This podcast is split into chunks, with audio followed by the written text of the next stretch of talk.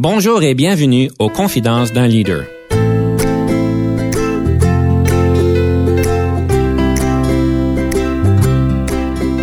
Ici Denis Lévesque, coach de cadre. Nous avons donc l'honneur et le privilège de recevoir en studio des leaders qui ont marqué leur communauté afin d'apprendre de leur expérience et de s'inspirer de leur sagesse.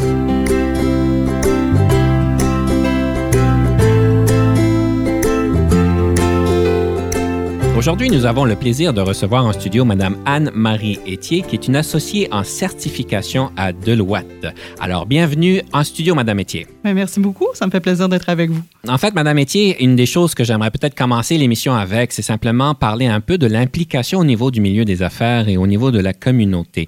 Dans les entretiens que j'ai pu avoir de préparation, c'est devenu très clair que vous êtes très bien connu dans le milieu des affaires, dans la région et aussi au niveau communautaire. Et en tant qu'associé à Deloitte, je présume que c'est pas un travail de 9 à 5. Et vous avez aussi deux enfants, donc une vie familiale qui l'air bien riche. Alors, la question, quoi l'importance d'être si impliqué au niveau des affaires et de la communauté? Et euh, on va commencer avec ça. Pour moi, ça vient de loin. Mon père était aussi en affaires, puis c'est quelqu'un qui a toujours été impliqué euh, dans la communauté euh, de la Haute-Gatineau, la région d'où je viens. Alors, euh, pour lui, c'est ce qu'il m'a montré. Autant mon père que ma mère, qui le supportaient beaucoup, ils ont toujours été impliqués. Puis pour moi, c'est important que une personne, on est, des, gens choyés, puis c'est important de redonner à, ma communauté. Puis en m'impliquant autant au niveau communautaire qu'au niveau du développement économique, euh, ça me permet vraiment de laisser euh, peut-être euh, de, laisser ma marque d'une autre façon euh, dans la communauté. C'est quelque chose de conscient que vous faites d'être si impliqué que ça. Oui, mais je ne vous cacherai pas que je pense que pour s'impliquer, il faut à, tout le moins que tu aimes ça. c'est important oui. d'avoir du plaisir dans ce qu'on fait. Mm -hmm. Donc, c'est c'est sûr que j'ai toujours été impliqué dès, dès, mon jeune âge. Et euh, oui, je, je, je, trouve que c'est important de s'impliquer dans la communauté. D'accord. Et je ne sais pas comment vous faites, parce qu'évidemment, comme je viens de dire, vous n'avez pas un travail de 9 à 5, je présume, en tant qu'associé. C'est quand même un, un gros travail que vous avez, des grandes responsabilités face au travail vous avez une famille, vous avez toute l'implication communautaire et d'affaires. C'est quoi votre formule magique pour pouvoir équilibrer tout ça? c'est sûr que c'est euh, quelque chose qui demande, euh, je pense que ça demande de voir l'équilibre, pas seulement dans, un court laps de temps. souvent, on va se dire, euh, ben, l'équilibre, c'est dans ma journée, il faut que je fasse tout ça. Je ne peux pas faire tout ça. Donc, euh, c'est certain qu'en quelque part, mon équilibre, je le trouve pour moi, puis je trouve que l'équilibre, c'est très personnel. Mm -hmm. euh, l'équilibre, pour moi, peut être différent de l'équilibre et la balance qui, qui, est pour vous. Donc, pour moi, c'est vraiment d'aller chercher dans un laps de temps peut-être plus grand comment je fais pour faire un peu, euh, un peu de tout. Puis, ce que j'ai toujours fait aussi, c'est vraiment de me dire que j'allais accepter de l'aide. J'ai toujours eu du support que ce soit euh, de travailler avec mon, mon, conjoint. On est une équipe. Mm -hmm. Alors, euh, mon conjoint me supporte énormément. Mes enfants, de plus en plus, parce qu'eux aussi, ils sont euh, maintenant presque des, des, des, des, vieux ados, je peux dire, et des jeunes adultes, presque. Alors, euh, ils me supportent. Mon équipe chez Deloitte me supporte. Mes associés également chez Deloitte me supportent. Puis, dans la communauté, mes implications communautaires font en sorte qu'on travaille en équipe. Et j'ai toujours essayé de trouver le moyen de, de, de, de, maximiser le support que je peux aller chercher. La question arrive, et c'est peut-être une question peut-être un peu particulière. Vous êtes si impliqué, et c'est certainement bon pour vous, ce sont, ça fait partie de vos valeurs. Est-ce que ça donne quelque chose à votre poste en tant qu'associé à, à Deloitte? Oui, je pense que, premièrement, ça fait de moi une personne, une personne qui, qui a développé d'autres capacités. -hmm. euh, en s'impliquant, euh, j'ai euh, travaillé avec des organisations avec lesquelles je n'aurais pas travaillé seulement chez Deloitte. Ça, que ça me permet définitivement d'avoir d'avoir une expérience, un bagage que j'aurais pas eu moi personnellement si j'avais pas fait ces implications-là. Également, c'est sûr que ça me permet aussi d'intégrer. Souvent, je vais intégrer des gens de mon équipe dans mes implications. Mm -hmm. euh, on va faire ça ensemble, on va travailler ensemble à certains événements ou à certaines, à certaines causes ou des choses comme ça qui vont faire en sorte qu'on développe entre nous. On fait un petit peu du, des activités de team building qui vont faire en sorte qu'on développe aussi en équipe des connaissances et un bagage qui, qui, nous, qui nous aide à, à mieux servir nos clients et également, veut, veut pas, nous faire connaître d'une autre façon dans la communauté. Donc, je pense que oui, effectivement, ça fait en sorte qu'on on est, est des meilleures personnes. Ben, c'est ça. On est des meilleurs leaders en organisation aussi, certainement. Ben oui, puis je pense qu'on sert nos clients aussi d'une autre façon. Je travaille, entre autres, dans ma pratique avec beaucoup d'organismes publics, du secteur public et des organisations à but non lucratif, Mhm. et entre autres, mais aussi avec des, des sociétés privées. Puis je pense que ça me permet d'avoir une autre perspective sur leurs défis à eux en tant qu'entrepreneur ou en tant que directeur ou euh, des- de, de gens de, de la haute direction de certaines organisations, ou que ce soit dans le secteur public ou privé, qui fait en sorte que j'ai peut-être une perspective différente sur ce qui peut les aider et euh, où sont leurs problématiques également. On revient au, au besoin de base de bien comprendre nos clients pour pouvoir mieux les servir. Exactement. Vous êtes en certification. Là, pour ceux d'entre nous là, qui ne savent pas, ça veut dire vraiment quoi quand vous êtes en certification? Ça veut dire quoi? Ça veut dire, euh, ben, c'est sûr que j'ai un titre de, de- de comptable professionnel agréé. Mhm. Donc, euh, je, je signe des états financiers, des opinions de- d'auditeurs sur Mhm. des états financiers. Ça, c'est une des choses que je fais. Mais euh, en travaillant avec les, les- les- les sociétés privées, euh, je, je suis aussi une, une conseillère d'affaires. Alors, euh, je, je les aide au niveau fiscal. Euh, euh, je vais travailler avec mes fiscalistes quand c'est nécessaire, mais je veux dire, on, on va travailler aussi à, à identifier des problématiques ou des choses comme ça, ou tout ce qui peut faire en sorte qu'un qu'un entrepreneur ou euh, une personne d'affaires euh, dans, le sec- dans le secteur privé ou public puisse avoir besoin de support au niveau du développement de leur équipe de finances, de, de tout ce qui les empêche de dormir, dans le fond. C'est un petit peu, un petit peu euh, ce qu'on fait. Là. Mais c'est sûr que ma, ma spécialisation est dans la, la- la certification d'état financier. Ce qui me fait poser la question en tant que leader dans une organisation, c'est certain que surtout la, la plus grosse l'organisation est, le plus que j'ai l'impression que le, côté financier, comptabilité devient complexe. D'après votre expérience, quel est le plus grand défi pour un leader en organisation de pouvoir maîtriser ce qu'il a besoin de maîtriser au niveau des finances et de la comptabilité? C'est certain qu'ils ne viendront jamais des experts, mais qu'est-ce qu'ils ont besoin de vraiment comprendre? C'est quoi le plus grand défi qu'ils ont avec euh, les finances et la comptabilité? Je pense que vous l'avez dit, je pense que leur plus grand défi, c'est de comprendre ce qui, qui va faire en sorte que ce qu'ils font, le résultat, puis de ne pas les comprendre trop tard. Euh, on demande souvent, euh, des fois, j'ai des jeunes entrepreneurs qui viennent me voir, puis tu vois qu'ils ont, ont des problèmes euh, souvent à mettre ensemble leurs chiffres, puis à, à aussi parler de leur projet, puis qu'est-ce qu'ils vont faire, puis comment ils vont réussir à mettre ensemble toutes les pièces du puzzle pour faire en sorte que financièrement, ça va fonctionner. Comment ils vont aller vendre leur projet à une institution financière ou à, ou à, un- à n'importe qui qui va les supporter dans leur, dans leurs nouvelles entreprises? Mais c'est sûr qu'en quelque part, il faut qu'ils comprennent le minimum, qu'est-ce qu'ils vont faire, mais aussi Mhm. comment, comment ils vont faire des sous avec ça. Parce qu'en en gros, tu, tu veux faire de l'argent. Ben, On, on- on est en, en affaires pour faire de l'argent d'un côté, c'est certain. Sinon, Oui. on ne reste pas en affaires. Ça, c'est certain. On a eu l'occasion d'échanger un petit peu sur les plus grands défis au niveau du leadership et j'ai trouvé votre réponse intéressante. Le leadership, le plus grand défi que vous voyez aujourd'hui au 21e siècle, ça serait quoi? C'est important d'être capable de balancer toutes ces, tous les aspects de notre vie pour être en mesure de- de- d'inspirer d'autres Mhm. générations à vouloir devenir aussi des, des- des entrepreneurs, des leaders d'affaires, des leaders dans la communauté. Et ça, c'est un, un gros défi parce que la balance, comme je disais, euh, oui, il faut, faut, faut être supporté, il faut, faut s'aider, mais il faut également la trouver soi-même. puis euh, ça, ça demande, ça demande que tu travailles sur toi, puis ça demande à, à ce qu'on s'écoute, je pense, aussi beaucoup. Je sais qu'on parle un petit peu des, des valeurs, euh, de l'équilibre et, et la nouvelle génération. Je présume à, à Deloitte, vous attirez le- ce qu'on appelle en anglais le top talent des nou- de la nouvelle génération. En tout cas, c'est l'impression que j'ai. Oui. Avec cette dynamique-là, c'est certain qu'ils arrivent avec euh, un dynamisme qui a l'air- assez particulier par rapport euh, à, à notre génération, à nous. Quel est le cadeau qu'ils nous donnent et quel est le défi qu'ils nous donnent? Moi, je pense que le cadeau qu'ils nous donnent, c'est leur leur, euh, leur dynamisme, leur, euh, leur façon de voir la vie euh, qui, est, qui est souvent plus... je sais pas, ils ont été élevés dans la, on les appelle euh, aussi la génération Nintendo et même plus. Là, je veux dire, euh, eux, ils sont habitués d'avoir euh, des résultats tout de suite, puis de, de- aussitôt qu'on a un résultat, on passe à l'autre étape. Alors que notre génération à nous, c'est un petit peu différent. On travaillait plus longtemps, on, est, on savait qu'on devait passer certaines étapes, mais c'était peut-être des étapes plus longues pour venir avoir du succès, dans, puis avoir une carrière, puis de, de bon, de, continuer à monter les, échelons. Alors, je pense qu'ils nous amènent beaucoup cette, cette façon plus ouverte de, de, de, Mhm. voir les choses. Mais en même temps, c'est une génération qui, justement, qui est ouverte sur le monde, qui est ouverte sur, euh, sur la, la, la mondialisation. Ils veulent voyager, ils veulent, comment je ça, ils veulent faire ce qu'ils aiment. Et c'est très, très clair euh, dans leur façon d'être.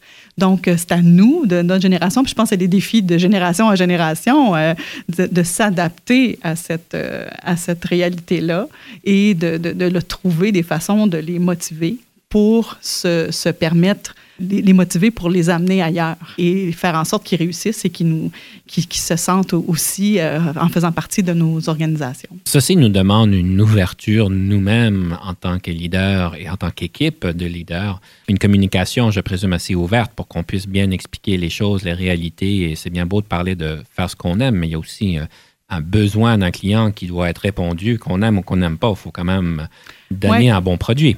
Effectivement. Puis je pense que c'est notre défi à nous de, continuer, comme je disais, à trouver des façons euh, de les, motiver parce que c'est une génération extraordinaire à ce niveau-là. Ils nous amènent euh, dans, des, euh, dans des endroits où peut-être les générations avant ne seraient pas allées parce qu'ils ont vu tellement de choses. Ils ont, pu, ils ont, pu déjà arriver à des événements qui sont, avoir vu des choses dans leur vie qui étaient plus, qui étaient ailleurs que ce que moi j'ai vu. Nous sommes à, veille de prendre une petite pause, mais j'aimerais vous poser la question, et je change la question habituelle, au lieu d'un livre qui vous a marqué dans votre leadership. Au niveau des mentors, quel est le rôle qu'un mentor a pu faire dans votre développement en leadership? Très rapidement, en 20 secondes. Je pense que le mentor, ça a été pour moi une, euh, c'était une source de, motivation, de développement. J'en ai eu quelques-uns dans ma carrière, des associés avec qui j'ai travaillé, mon père avec qui j'ai travaillé. Ça fait euh, que la personne que je suis aujourd'hui, c'est ces personnes-là qui ont influencé euh, mes décisions et mon parcours. Et je pense que sans eux ou sans elles, parce qu'il y a eu des femmes aussi, ça m'a permis vraiment d'être ce que je suis aujourd'hui. Alors, on revient là-dessus rapidement et on prend une petite pause. À bientôt.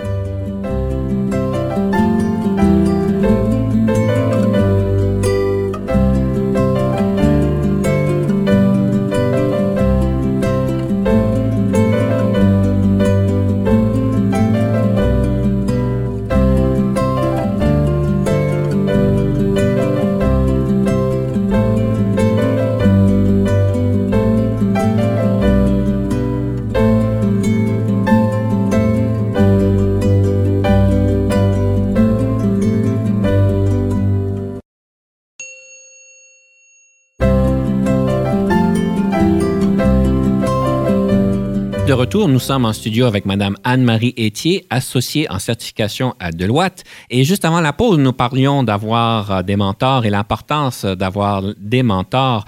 Et, et la question que j'aurais pour vous, et j'aime toujours poser cette question-là, comment est-ce que vous faites pour choisir un mentor? Est-ce que vous approchez quelqu'un, vous donnez une petite tape sur le dos et j'aimerais ça que vous soyez mon mentor? Comment ça se fait, cette relation-là? Mais moi, dans mon cas, ça s'est toujours fait naturellement. Mhm. Euh, c'est des personnes qui se sont. Parce que souvent, c'est des gens qui cliquent. La connexion se fait tellement bien euh, avec ces personnes-là. Et pour moi, ça s'est fait où j'ai pas eu besoin de demander. Euh, ça s'est fait naturellement. Euh, j'ai dû peut-être céduler des rencontres ou des choses comme ça qui étaient peut-être un peu plus formellement demander des, des, des, des rencontres pour justement avoir des choses à discuter puis dire qu'on réserve du temps pour jaser. Mais c'est toujours des personnes qui, ont, qui sont passées dans ma vie puis qui ont fait en sorte que la connexion était là. Euh, Puis je sentais qu'ils pouvaient m'amener quelque chose. Donc, vous avez dit qu'il y avait un certain naturel dans le développement de la relation, mais est-ce que c'était une, une relation intentionnelle de votre part où tout d'un coup vous êtes trouvé, hey, euh, il est devenu mon mentor sans que je m'en rende compte? Non, non, quand même pas. C'est des gens souvent qui ont été, euh, tu sais, je pense, mais, mais j'ai des associés avec qui j'ai travaillé alors que je n'étais pas encore associée euh, chez, chez Deloitte ou même euh, mon père euh, qui, au début de ma carrière, parce qu'on a le même métier, j'ai travaillé avec lui, mais avant d'être son associé, j'étais aussi euh, une employée. Puis, euh, puis même euh, avant, quand j'ai commencé à étudier euh, où mon père a fait partie de ma vie, ça, c'était c'était euh, c'était naturel, disons. Mais sinon, il y a, il y a d'autres personnes qui ont marqué. euh, Je pense à un de mes associés avec qui j'ai travaillé chez Deloitte dès le début de, de- de- de ma carrière, qui, qui a tout naturellement, on, on a développé cette relation-là. Puis on essaie aussi chez Deloitte de créer ces relations-là entre les générations, justement, Mhm. pour être capable de- de- d'amener d'autres jeunes à devenir euh, des, des associés euh, chez nous. Ben, parfait. Alors, le rôle du mentor est important et je présume vous donneriez l'avis à tout le monde de s'en procurer au moins un ou deux. oui, C'est c'est parfait. important. Il nous challenge, puis il nous amène ailleurs. Bon, ben parfait. Dans ma préparation, une des choses qui est arrivée, j'ai posé la question, si vous aviez à écrire un livre sur le leadership, ça serait quoi son titre? Et j'ai trouvé le titre qui m'a été proposé intéressant. Alors, le titre qui m'a été proposé, qu'un livre que vous pourriez écrire sur le leadership, c'est le leadership malgré le féminin. Je présume ça résonne quelque chose, mais j'ai trouvé ça un titre intéressant parce qu'évidemment, il y a des études et des dynamiques qui se passent avec le leadership au féminin. Et souvent, on dit qu'une leader femme doit être un homme et toute cette dynamique-là. Mais il semblerait que vous êtes vraiment une experte à vivre, euh, si vous voulez, le leadership à son plein, tout en gardant, si vous voulez, la dynamique féminine. Donc, le livre, le leadership malgré le féminin, ça serait quoi son contenu? Ça parlerait peut-être du fait que c'est sûr que les femmes, on est, en tout cas moi, personnellement, je suis quelqu'un d'émo- d'émotif. Mhm. mais pas émotive. euh, je suis peut-être plus sensible à certaines choses. Ma façon de, de, de, de gérer mes équipes, puis de mes relations avec les équipes puis mes collègues euh, sont peut-être plus euh, souvent, tu sais, en anglais, on va dire I care. Oui. Euh, c'est important pour moi, Mhm. les gens. Euh, C'est important pour moi d'avoir ce contact-là. Euh, je suis une fille d'équipe et euh, je pense que les, les femmes, on, on démontre peut-être aussi beaucoup de, de, de ça, d'émotions. Mais en même temps, où je pense qu'on a encore du travail à faire, c'est de développer notre capacité à nous vendre. Parce que euh, souvent, on va être porté à dire euh, qu'on on va attendre d'être reconnu. On va se dire, c'est normal, euh, on- j'ai toutes fait les bonnes choses, donc on va me dire, Anne-Marie, tu as fait une bonne job. Mhm. Alors que souvent, il faut que tu sois capable toi-même d'aller d'aller euh, dire que tu as fait une bonne job puis que tu dois être reconnu pour ça et continuer à monter les échelons. Alors, je pense que ça, c'est encore des choses que les femmes, on doit, puis, puis les hommes, parce que d'une certaine façon, les hommes le font peut-être plus naturellement. C'est ça qu'on doit apprendre à travailler peut-être plus ensemble pour comprendre euh, les différences entre, euh, entre les genres au niveau du leadership. Comment qu'on fait pour se vendre de manière efficace, respectueuse et humble? Je présume que ce sont des attributs importants. Comment on fait? Mais je pense que c'est vraiment ça. Tu sais, quand vous avez dit de demeurer humble, Mhm. mais de ne pas avoir peur de dire, d'utiliser le jeu, d'utiliser, parce que souvent, ça aussi, c'est moi, je, suis, euh, je vais être quelqu'un qui va parler beaucoup de, de en équipe. On, on a fait, nous avons fait. C'est correct, mais en même temps, il faut que pour démontrer ta capacité à- de leadership et de leader, Mhm. il faut que tu sois capable de dire que j'ai réalisé quelque chose. Euh, donc, à ce moment-là, c'est important d'être capable de, de le formuler et tout en demeurant, euh, c'est sûr, euh, euh, oui, humble, mais surtout euh, réaliste par rapport à ce qu'on a accompli. Le mot-clé, je pense, c'est réaliste. Ouais. D'accord, de pas trop en mettre, mais d'être Ben, réaliste dans les chiffres. Non, mais en même temps, de ne pas avoir peur. Quand on a Mhm. réalisé des belles choses, il faut être capable de le dire. Il Oui. faut être capable de, de se donner la table dans le dos. Parce que si, si nous, moi, c'est souvent quelque chose que je dis à mes plus jeunes aussi, si toi, tu ne prends pas soin de toi et de ta carrière, puis tu t'en occupes pas, il n'y a personne qui va le faire pour toi. Vous parliez le leadership euh, au- malgré le féminin dans ce beau livre que vous êtes en train d'écrire.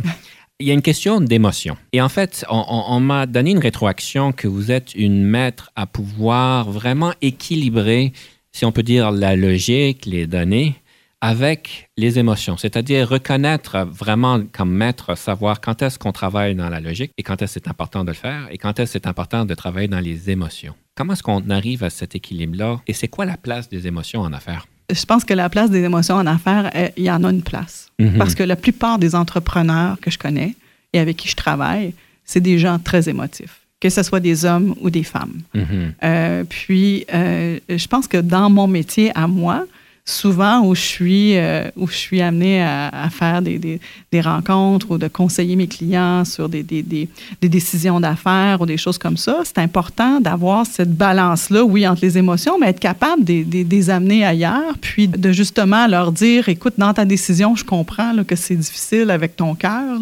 puis il faut être capable de le reconnaître, ça, parce que souvent, ils se disent, oui, ils vont se fâcher, ou ils vont, ils vont avoir plein d'émotions dans leurs décisions, puis d'être capable de les, les amener à dire, mais écoutez, euh, oui, c'est important de regarder ça comme ça, mais en même temps, il y a toute la partie logique et financière qui, va, qui doit être considérée dans votre décision. Mhm. Mais je pense que quand on a, puis c'est peut-être plus inné en, chacun d'entre nous, ceux qui sont peut-être la capacité de le faire, mais c'est sûr que c'est important d'être capable de les- amener à, à faire autre chose. Puis moi, c'est ce que j'aime penser, c'est que, euh, en quelque part, je pense que c'est important de dire aux gens qu'on les comprend. D'où la partie émotion qui fait en sorte que oui, je te comprends, mais là, t'amènes peut-être la partie plus euh, logique des décisions qu'ils ont à prendre. Ça a l'air presque une dichotomie parce qu'on parle de comptabilité, de finance avec une formation, je présume, très axée sur les chiffres et sur la logique. Je ne l'ai pas faite, mais je présume que c'est ça. Et d'avoir les émotions dans tout ça. Donc, c'est, ça a l'air une dichotomie, ça, entre les deux.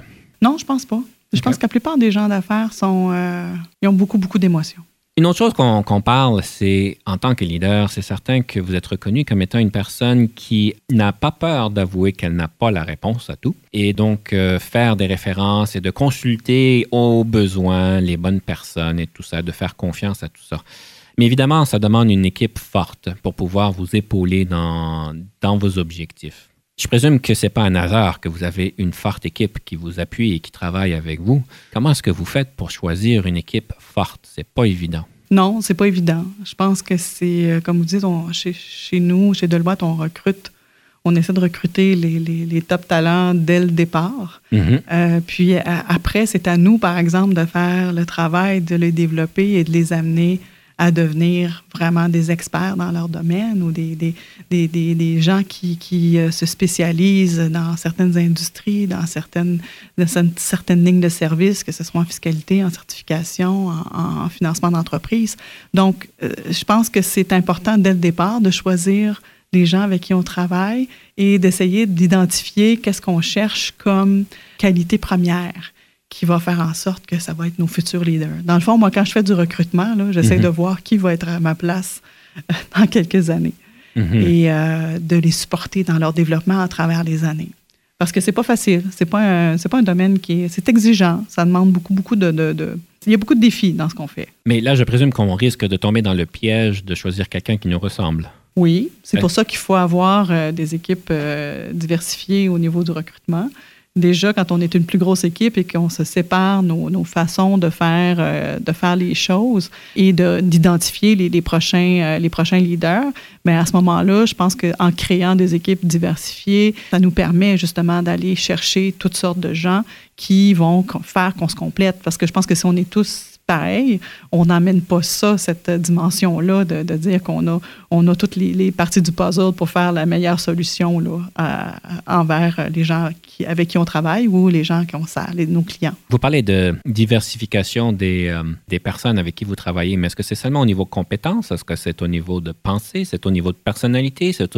C'est quoi la formule euh, de diversification? On essaie chez nous de trouver des, des, euh, des, des gens qui sont... euh, la diversification, c'est dans, tous les, dans toutes les sphères de, de, de, de- ce qu'on est, Mhm. Euh, que ce soit le, le genre, la, la, diversité, ça, ça- c'est, tout. C'est la langue, c'est la culture, c'est, c'est ce qui fait qu'on est capable de, de servir aussi le plus grand nombre de clients parce que plus on est différent, mais plus on est capable de comprendre. Il y a, a quelqu'un à quelque part qui va comprendre ce que notre client veut. C'est bon. Et euh, donc, c'est une belle formule à avoir. Madame Etier, nous sommes vers la fin de notre émission et j'aimerais passer un petit peu de temps sur une citation. Une citation qui, euh, qui vous inspire dans le leadership. Ça serait quoi, cette citation-là? Je suis pas trop une fille de citations, puis de proverbes, puis de choses comme ça, mais je pense qu'en en quelque part, que ce qui vient me chercher beaucoup, c'est je suis une fille d'équipe, puis euh, j'aime rassembler les gens. Donc, euh, j'aime toujours euh, ce proverbe euh, africain, je crois, qui dit, euh, qui dit que seul, on va plus vite, euh, mais ensemble, on va plus loin. Et ça, pour moi, ça, ça, ça vient me chercher parce que je pense que c'est tellement vrai qu'ensemble, on peut faire tellement de grandes choses. C'est un- un- un- une citation qui nous avait été donnée, euh, partagée avec quelqu'un d'autre aussi, donc elle est assez populaire. un- Oui. un- une citation africaine. Et c'est tellement vrai parce que des fois, on veut aller très rapidement, on sait c'est quoi la solution, poussez-vous, on va le faire, mais c'est certain que euh, c'est limité. On ne peut pas se rendre aussi loin. On peut pas penser outside the box, comme on dit. Hein. On peut pas aller, on peut pas dire que seul, euh, je peux pas lever non plus. je peux pas développer les mêmes, euh, la même énergie euh, toute seule que je vais développer en étant en équipe. Tout à fait. Alors, encore une fois, merci pour ce, ce brin de sagesse que vous partagez avec nous. Et en fait, chers auditeurs, je vais vous inviter de penser à ça, de vous allier avec d'autres personnes si vous n'avez pas tendance à le faire. Alors, merci, Madame Métier, de nous avoir permis d'avoir un peu de temps avec vous. Et sur ce, on se revoit la prochaine fois.